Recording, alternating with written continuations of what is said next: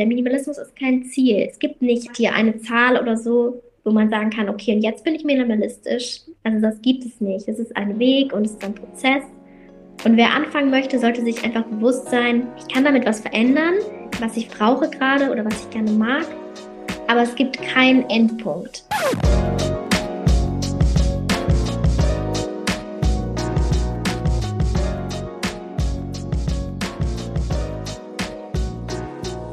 Hallo zusammen, ich bin Isabel und freue mich, dass du heute wieder eingeschaltet hast.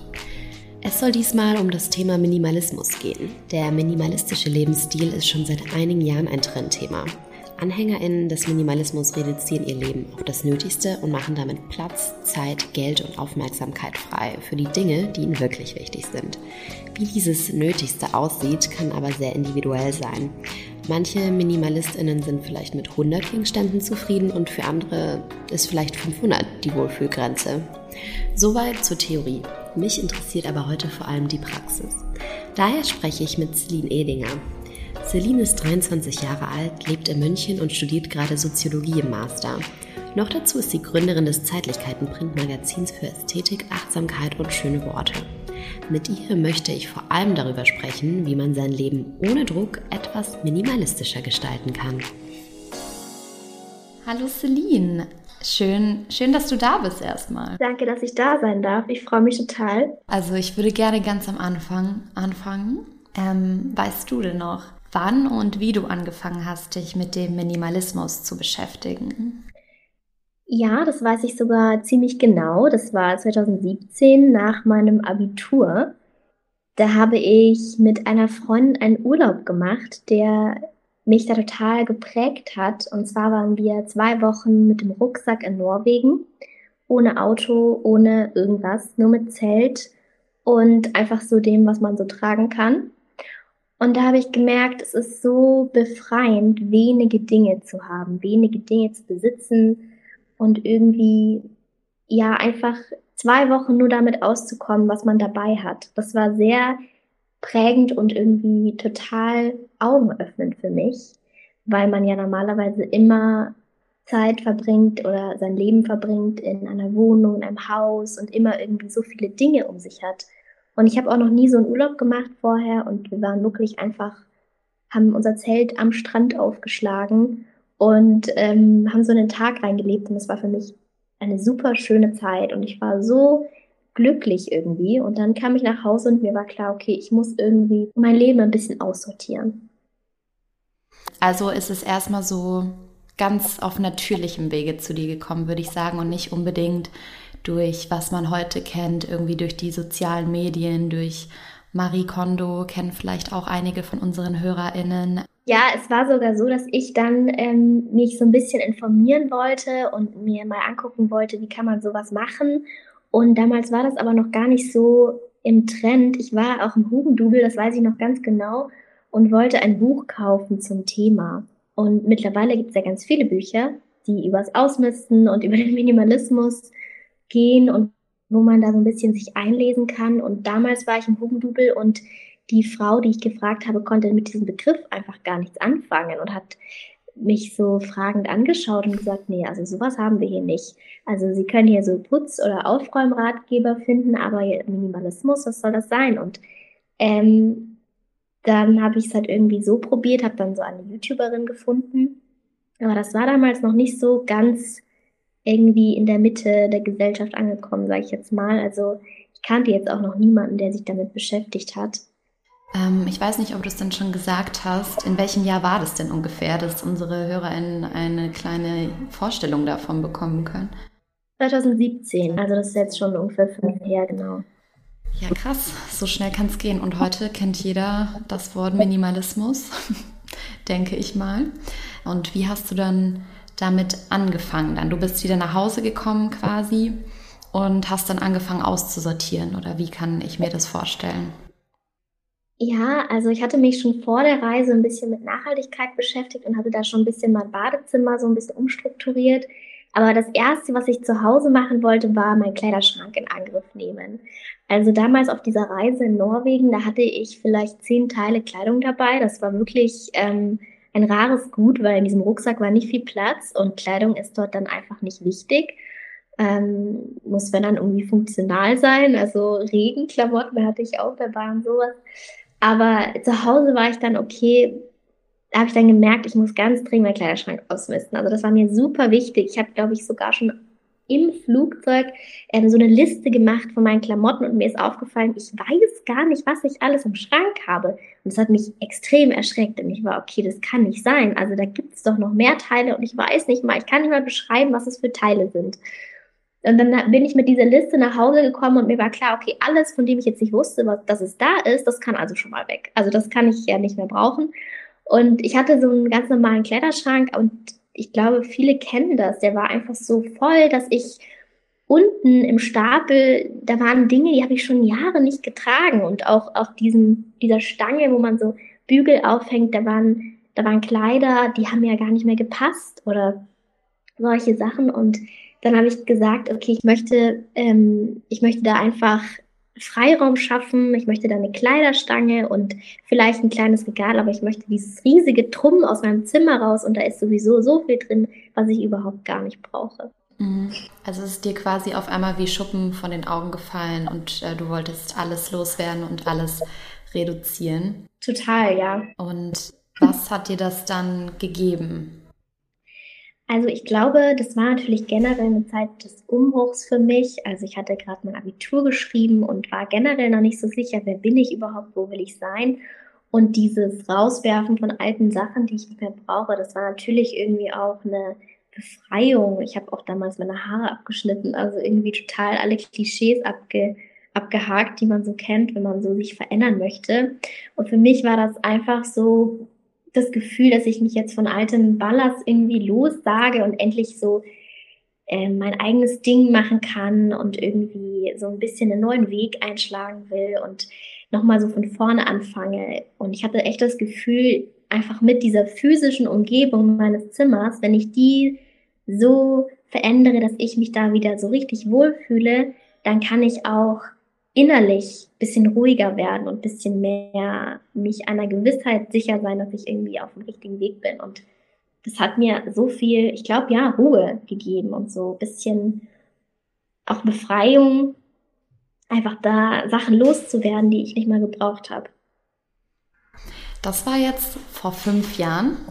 Seitdem ist eine lange Zeit vergangen. Ähm, wie ist denn dein Weg oder deine Reise mit dem Minimalismus gewesen über die Jahre und ähm, wie ist es heute?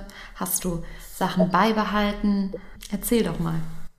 Also ich glaube, es kommen so ein paar Faktoren hinzu. Also inzwischen bin ich zweimal umgezogen ähm, und das Erste, was natürlich bei so einer Art ähm, von ja, Eigenschaft oder wenn man gerne halt Minimalistin oder Minimalist sein möchte, das Erste, was sehr einschneidend ist, ich lebe jetzt zusammen mit jemandem. Und da kann man sowas einfach nicht machen. Da kann man nicht einfach sagen, und wir machen das jetzt so, weil ich das möchte.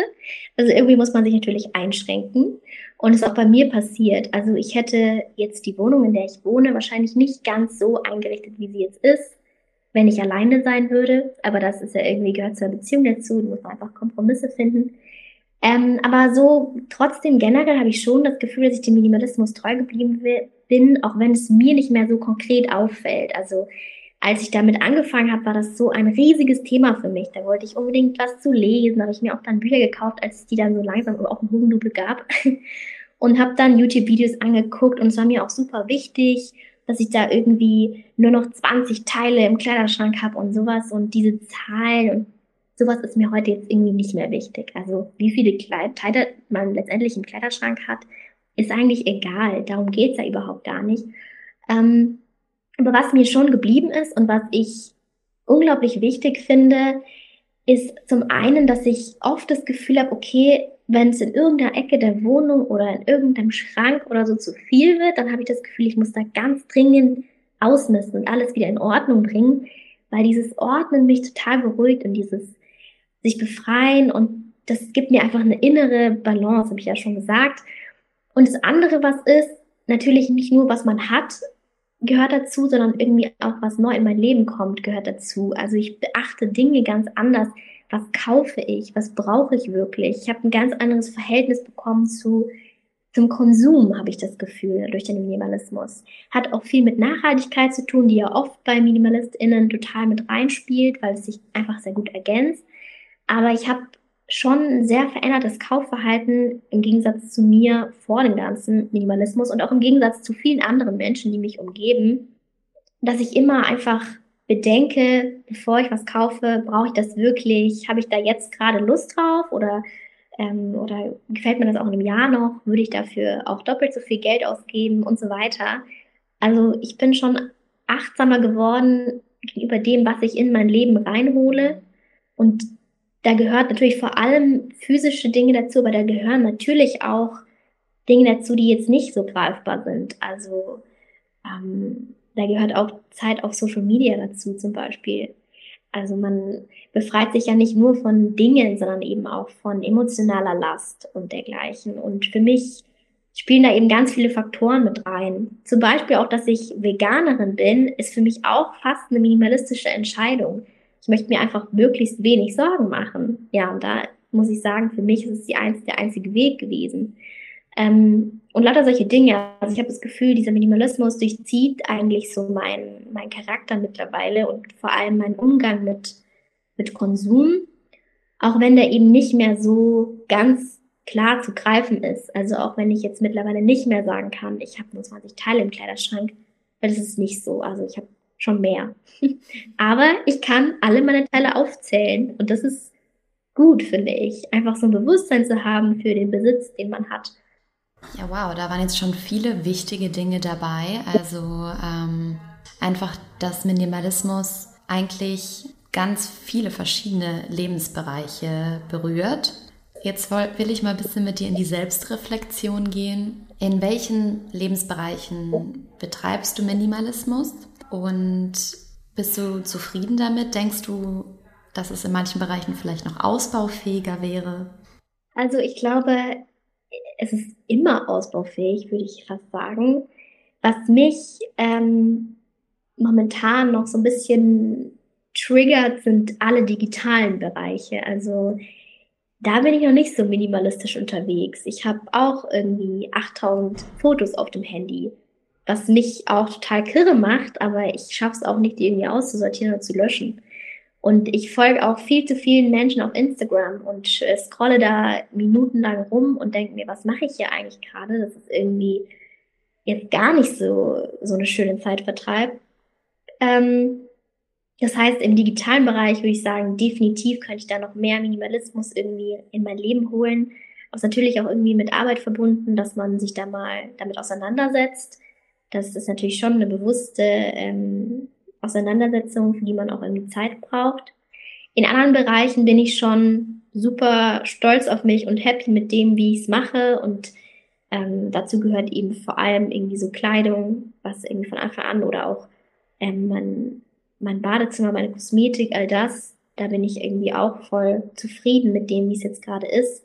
Da möchte ich jetzt gerade gar nicht irgendwie reduzieren und ähm, auch die Wohnung allgemein, dass hier einfach sich nicht so viel Zeug ansammelt. Das, ja, würde ich schon sagen, ist auf einem ganz guten Stand der Dinge. Aber ich habe ja auch schon gesagt, es gibt auch einfach Dinge, die ich momentan nicht nur alleine entscheiden kann. Und es gibt schon Bereiche, auch zum Beispiel in der Küche, da haben mein Freund und ich immer wieder Diskussionen, kauft man jetzt irgendwie zwei Tomatensoßen, weil man braucht die ja irgendwann, oder nur eine. Und ich bin immer eine Person, ich möchte eigentlich gar nicht so auf Vorrat irgendwas kaufen, weil ich denke, jetzt könnte ja schlecht werden oder so.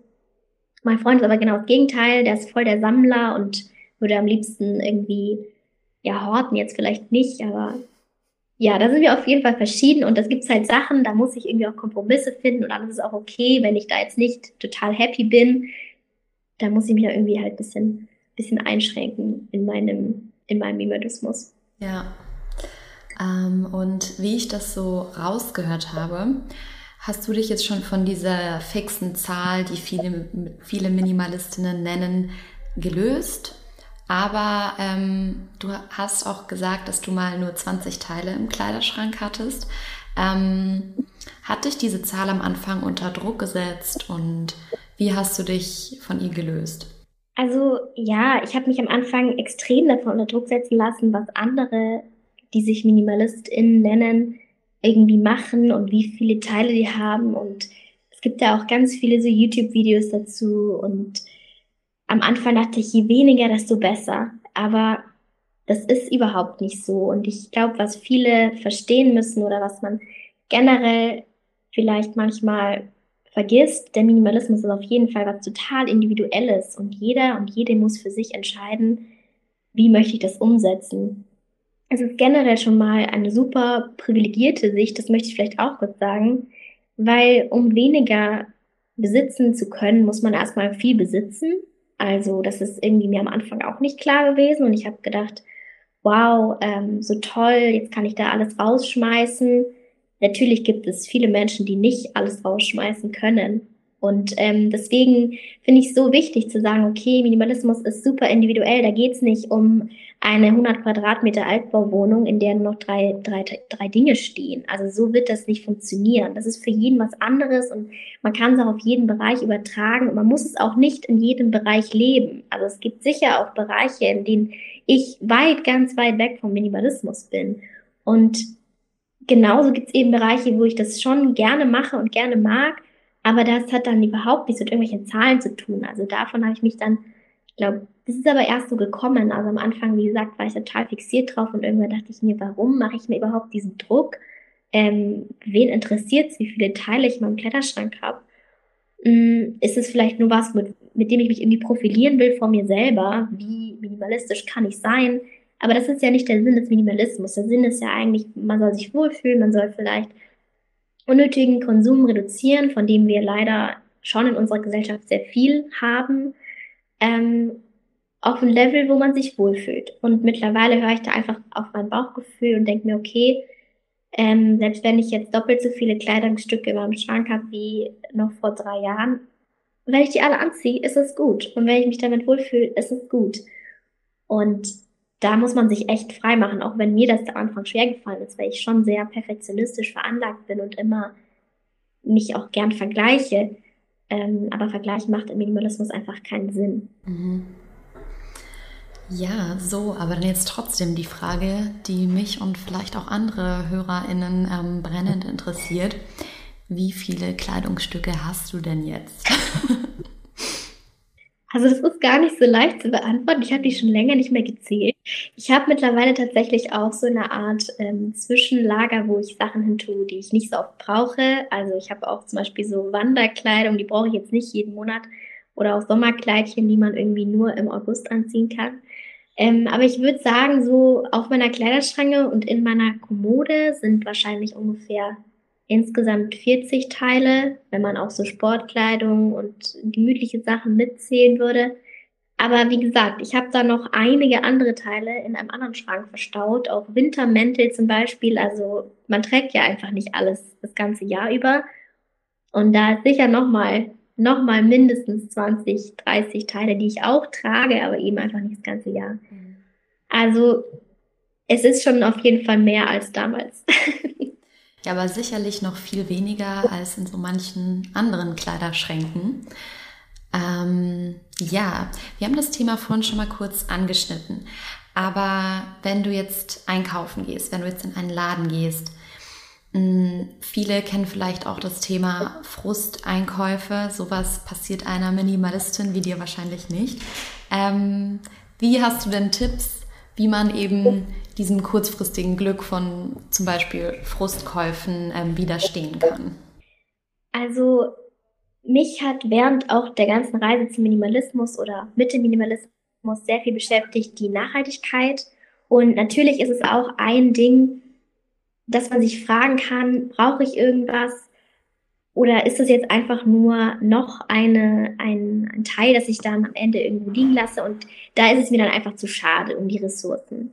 Also es gibt viele Sachen, die ich nicht nehme, weil ich denke, oder nicht kaufe, weil ich denke, das ist jetzt irgendwie zu blöd, die benutze ich dreimal und das, das ist einfach verschwendete Ressourcen, die am Ende irgendwie der Natur ja auch irgendwie nicht gut tun. Also die Nachhaltigkeit spielt da sehr viel mit rein. Aber was ich auch oft ähm, mir überlege, was vielleicht ein ganz guter Tipp ist, würde man das Teil kaufen, wenn es doppelt so viel kosten würde? Und es gibt ja viel, viel, das man vor allem kauft, weil man denkt, oh, das ist ja ganz günstig jetzt. Und ähm, Also auch wenn die Nachhaltigkeit mal nicht mit reinspielt, zum Beispiel bei eben Secondhand-Kleidung. Aber was ich immer denken würde, okay, wenn das jetzt nicht 5 Euro, sondern 10 Euro kostet und dann denke ich mir schon, nee, da würde ich es eigentlich nehmen, dann lasse ich es auch komplett. Weil dann ist es mir das wohl anscheinend gar nicht so sehr wert. Und was ich natürlich auch immer als Tipp ähm, sagen würde, ist, also wie lang hat man daran dann Freude? Und vielleicht auch, wie geht's einem gerade? Also wenn ich eh schon weiß, ich bin ein bisschen deprimiert, ähm, dann, dann vielleicht erst gar nicht ähm, einkaufen gehen oder erst gar nicht irgendwie Ausschau halten. Auch Online-Shopping würde ich direkt mal, wenn man nichts Konkretes sucht, eher lassen. Lieber woanders die Zeit verbringen und ähm, was anderes machen. Gar nicht so sich diesen Versuchungen irgendwie hingeben. Und ich weiß, das ist manchmal sehr schwierig, weil eigentlich alles so einfach geworden ist. Also Konsum ist ja so einfach geworden. Aber wenn man sich immer so ein paar Fragen stellt und immer wartet, bevor man irgendwas kauft und nicht sofort zuschlägt, dann kann man eigentlich ganz gut reflektieren und ähm, vielleicht auch mal ein bisschen Zeit vergehen lassen, vielleicht auch am nächsten Tag mal gucken, will ich es wirklich immer noch? Und dann stellt man oft fest, nee, eigentlich ähm, es ist doch gar nicht so wichtig. Und natürlich gibt es auch bei mir Bereiche, wo ich auch Frust kaufen will, würde oder das mache. Und zwar das sind bei mir Bücher tatsächlich. Also ich kaufe einfach sehr viele Bücher und ich liebe es auch Lebensmittel zu kaufen. Ähm, aber da mache ich jetzt keine klassischen Fehlkäufe. Also die Bücher lese ich alle ähm, und die Lebensmittel esse ich auch alle. Das ist dann vielleicht ein bisschen einfacher als bei Kleidung, wo man sich dann vielleicht ein Teil kauft, was man nie anzieht. mhm. Wenn jetzt jemand ganz frisch mit dem Thema Minimalismus konfrontiert wird und jetzt Lust hat, eben mit dem Minimalismus anzufangen, was würdest du der Person raten? Ähm, wie kann man da leicht einsteigen, ohne diesen, gleich diesen Druck zu spüren oder sich selber unter Druck zu setzen? Vielleicht kann man sich erstmal fragen, was man sich davon erhofft. Also warum möchte man überhaupt minimalistischer werden, minimalistischer leben? Und wenn die Antwort ist, weil es ein Trend ist, dann würde ich es eigentlich eher lassen.